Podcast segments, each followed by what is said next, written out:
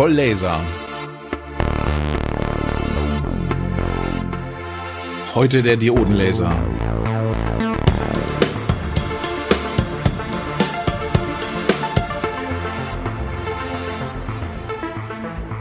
Moin Knut. Moin Sven. Ich glaube, ich habe da eine absolute Weltidee. Erzähl. Zwar, du hast ja die letzten Male gesagt, dass man so Laser auch mit Laserdioden pumpen kann. Wie wär's denn, wenn man so eine Laserdiode quasi umbaut, dass da gleich ein Hochleistungslaser rauskommt? Ja, ist eine gute Idee, aber die gibt's schon.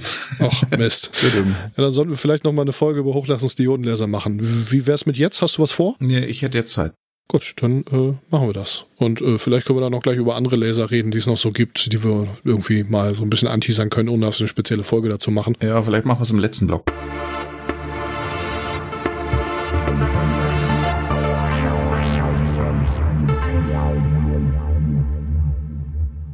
Hochleistungsdiodenlaser ist das Thema und fangen wir mal an, in was für Leistungsklassen gibt's die Dinger denn, was für einen Wirkungsgrad haben die, was für eine Wellenlänge und so weiter und so fort. Hochleistungsdiodenlaser, also mittlerweile kriegt man die mit Leistung bis 8 kW. Ich glaube, es gibt vereinzelt auch welche, die ähm, Multi 10 Kilowatt Bereich sind, also 20 kW und dergleichen. Die verfügbaren Leistungen sind ausreichend ähm, für, für die meisten Anwendungen. Er zeichnet sich dadurch aus, dass der Wirkungsgrad sehr gut ist. Der Wirkungsgrad liegt mit bis zu bei 40 Prozent und das sind sich dann, äh, also mit dem Wirkungsgrad meine ich wirklich elektrische Energie zu Laserleistung, die rauskommt. Den Rest muss man natürlich dann wegkühlen. Ja, nochmal zur Erinnerung, wir haben beim letzten Mal ja von den Neodym-Jagdlasern unter anderem gesprochen und da waren wir halt so im Bereich von einem Zehntel davon, ne? so vier Prozent, fünf Prozent, irgendwie sowas. Genau. In ungünstigen Fällen. Die verschwinden auch so langsam vom Markt. Also es ist natürlich klar, dass wenn man einen Diodenlaser nimmt, um einen anderen Laser zu pumpen, dass man dann ein System hat, das quasi noch komplexer ist und insgesamt einen geringeren Wirkungsgrad hat. Also der direkteste Prozess ist immer, einen Diodenlaser zu verwenden.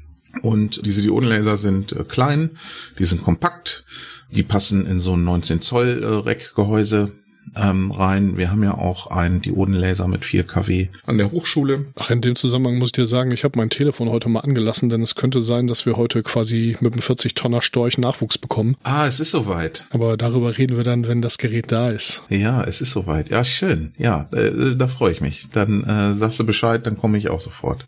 genau, aber die Diodenlaser, ähm, was hat der, äh, unser, unser Diodenlaser, was hat er an Höheneinheiten? Fünf oder vier Höheneinheiten äh, im 19 Zoll Rack, also für die, die sich damit auskennen. Das ist schon relativ kompakt.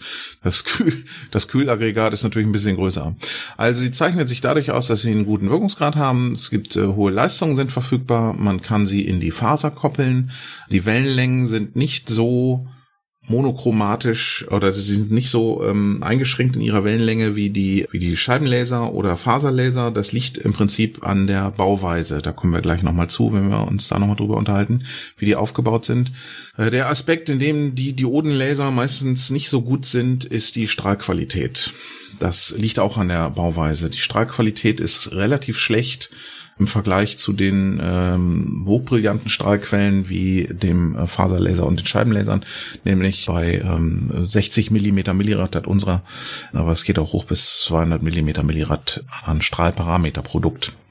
Komm, an der Stelle können wir noch mal kurz sagen, die Strahlqualität sagt halt was darüber aus, wie genau man den Laser fokussieren kann. Also wie klein ist der kleinste Fleck, den ich mit dem Laser erreichen kann. Ja, bei einem gegebenen Abstand, weil das Produkt aus Winkel und Teiliendurchmesser des Strahls halt äh, das Strahlparameterprodukt ist und das ist halt eine Eigenart des Lasertyps oder des spezifischen Geräts. Gut, das ist natürlich interessant, wenn ich äh, schweißen möchte, wenn ich tief schweißen möchte, wenn ich bohren möchte oder wenn ich schneiden möchte natürlich.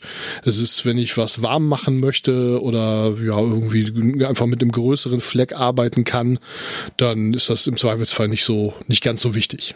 Richtig, bohren, schneiden, schweißen. Da ist es äh, wichtig, eine hohe Strahlqualität zu haben in Verbindung mit einer hohen Leistung um eine entsprechende Intensität auch über eine gewisse Tiefe sicherzustellen.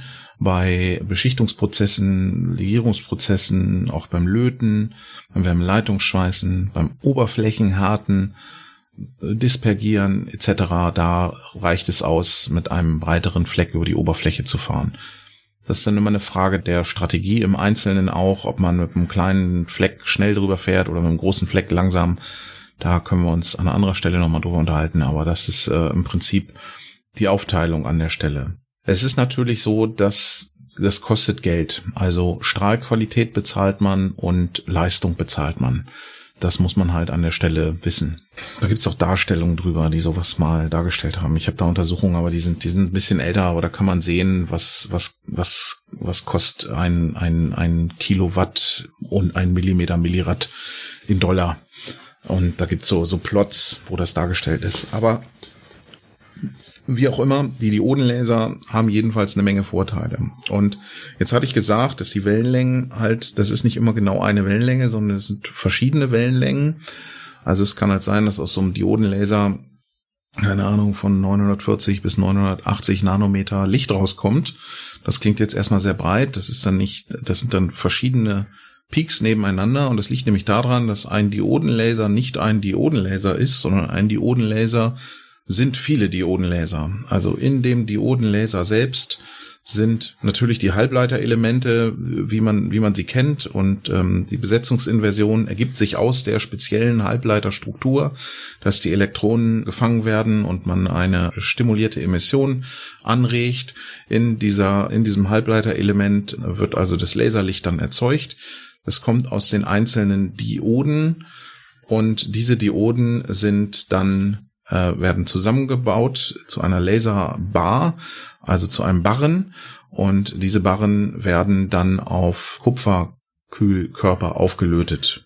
Und das ist natürlich, ähm, dient dem Zweck, die Wärme aus den Diodenlasern herauszuführen.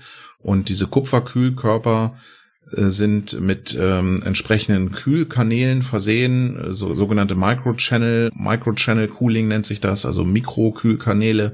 Und diese Mikrokühlkanäle müssen natürlich immer mit Wasser durchspült werden. Und da gibt es auch eine Menge Anforderungen an das Wasser Deionisierer sind damit eingebaut und so weiter, dass diese, diese, diese Mikrokühlkanäle bloß nicht verstopfen. Ja, das war auch so ein Thema, wo ich mich erstmal ein bisschen rein nörden musste, als wir den Diodenlaser bekommen haben. Was für Wasser packt man da denn überhaupt rein?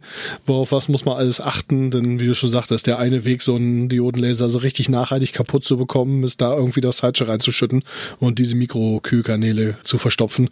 Dann kann man das Ding halt direkt raus auf die Rampe in Schrott schieben. Ja, und da muss man halt ein bisschen aufpassen, dass man da das richtige Wasser verwendet. Aber das äh, steht ja alles. Also das kann man, das kann man alles kaufen und machen. Das ist äh, keine, keine, keine Science mehr. Aber das hat lange in der Entwicklung gedauert, glaube ich. Ähm, das war also lange eine Barriere, die man überschreiten musste, um sehr hohe Leistung zur Verfügung zu stellen. Also das heißt, wir packen ganz viele Dioden nebeneinander zu einem Barren, versehen den mit ähm, äh, einem, einem Kühlkörper. Diese Barren äh, setzt man aufeinander zu einem Stack und diese Stacks kombiniert man dann noch mit verschiedenen Spiegeln. Und da gibt es im Prinzip zwei Möglichkeiten, um diese, die, die, um, um zwei Strahlen zu überlagern, wenn man sich mal überlegt. Also muss ich einfach nur mal vorstellen, man hat zwei Lichtstrahlen und will diese Lichtstrahlen quasi parallel übereinander legen. Ohne bestimmte Tricks geht das einfach nicht. Man kann das nicht machen über einen teildurchlässigen Spiegel oder so, weil man eben immer äh, von beiden Strahlen, die man kombinieren möchte, jeweils äh, die eine Hälfte, also wenn es ein 50-50 Spiegel ist, die eine Hälfte reflektiert und die andere Hälfte geht halt durch. Also muss man zwei Strahlen haben, die sich voneinander unterscheiden und einen Spiegel haben, der das Ganze dann differenziert. Also es gibt zum Beispiel, ich, ich sage mal ein Beispiel, es gibt Spiegel, die reflektieren die eine Polarisationsrichtung und die andere Polarisationsrichtung lassen sie durch. Und wenn man jetzt zwei Strahlen hat und der eine ist senkrecht und der andere ist parallel polarisiert, dann kann man damit die Strahlen kombinieren. Das kann man machen und damit kann man halt zwei Strahlen übereinander legen, aber es wäre ja noch viel charmanter, wenn man mehrere Strahlen übereinander legen kann.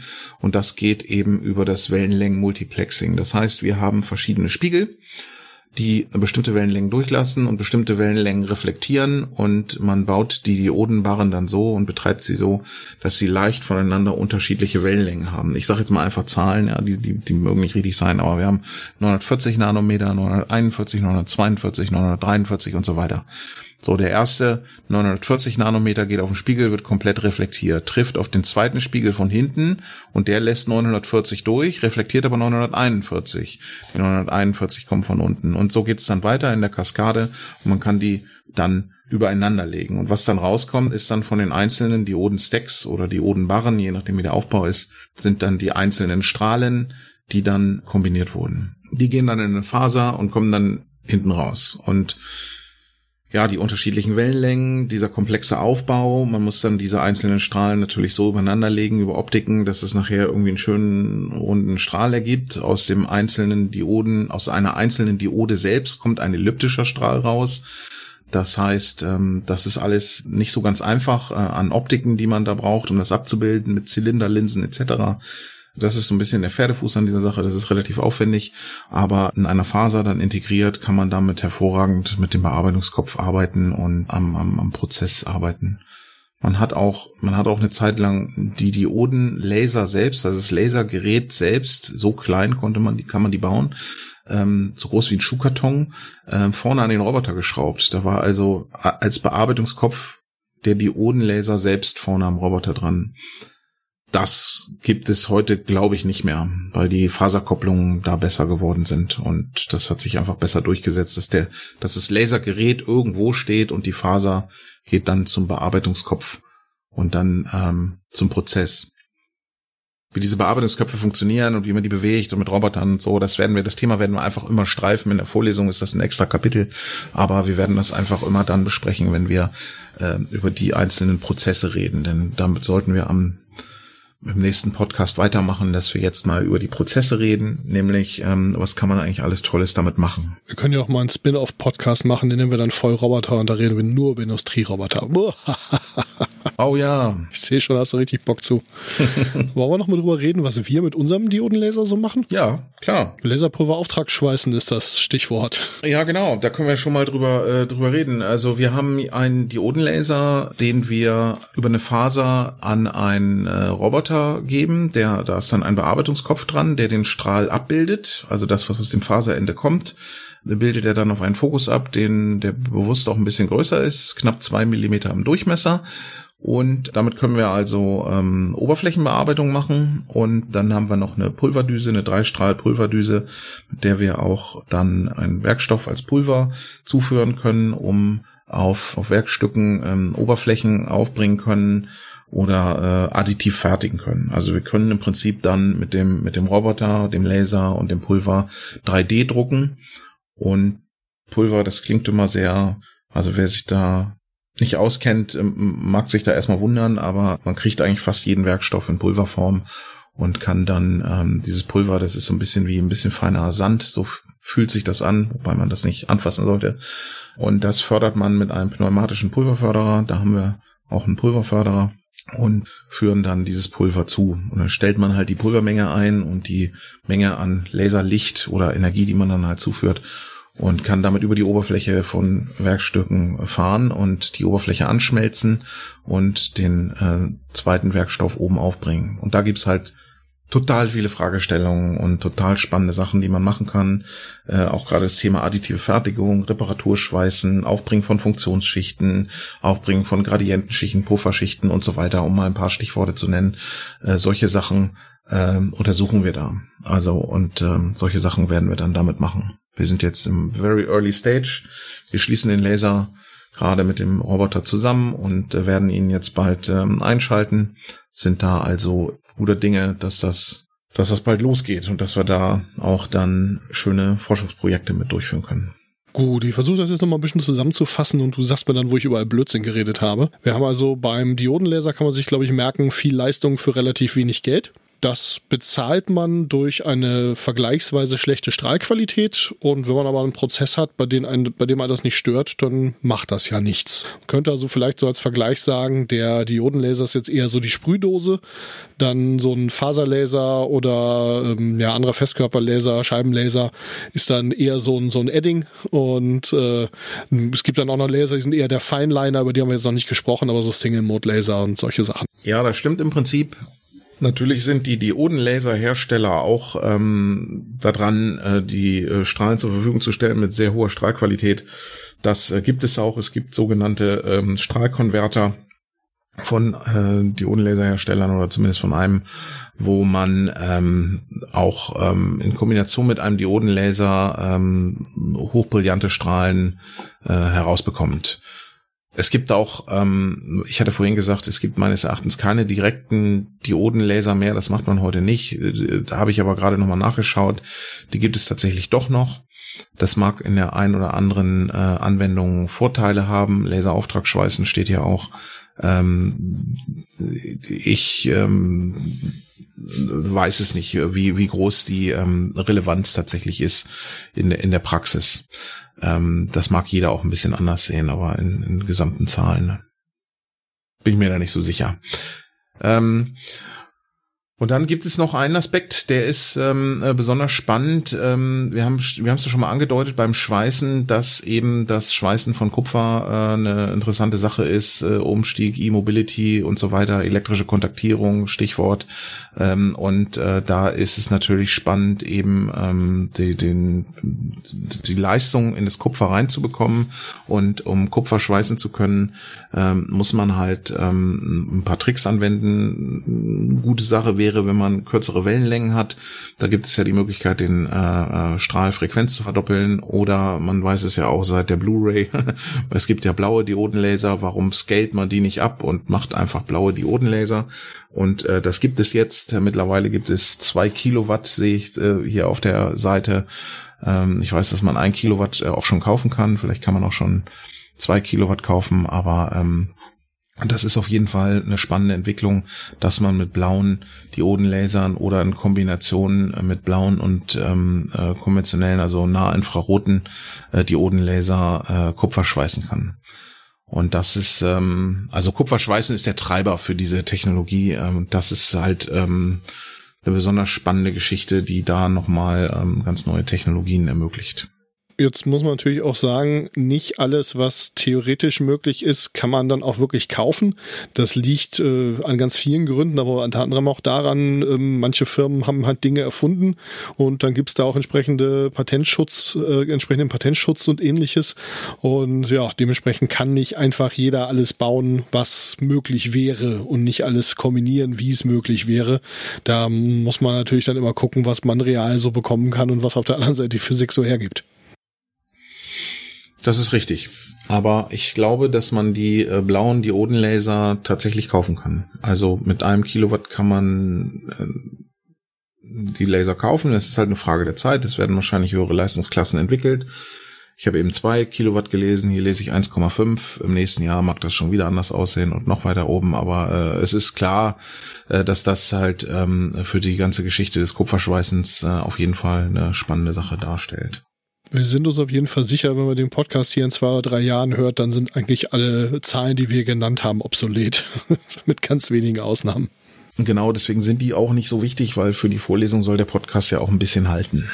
Also reden wir jetzt nicht mehr so sehr über Zahlen, sondern über Farben. Und blaue Diodenlaser sind halt auf jeden Fall eine spannende Geschichte. Wir wissen ja auch, blau macht glücklich. Ja, und erzeugt Vertrauen.